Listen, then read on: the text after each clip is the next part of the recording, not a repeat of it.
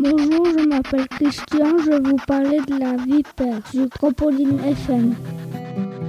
La vipère est un serpent venimeux à la tête triangulaire qui vit dans les terrains ensoleillés, couverts de broussailles.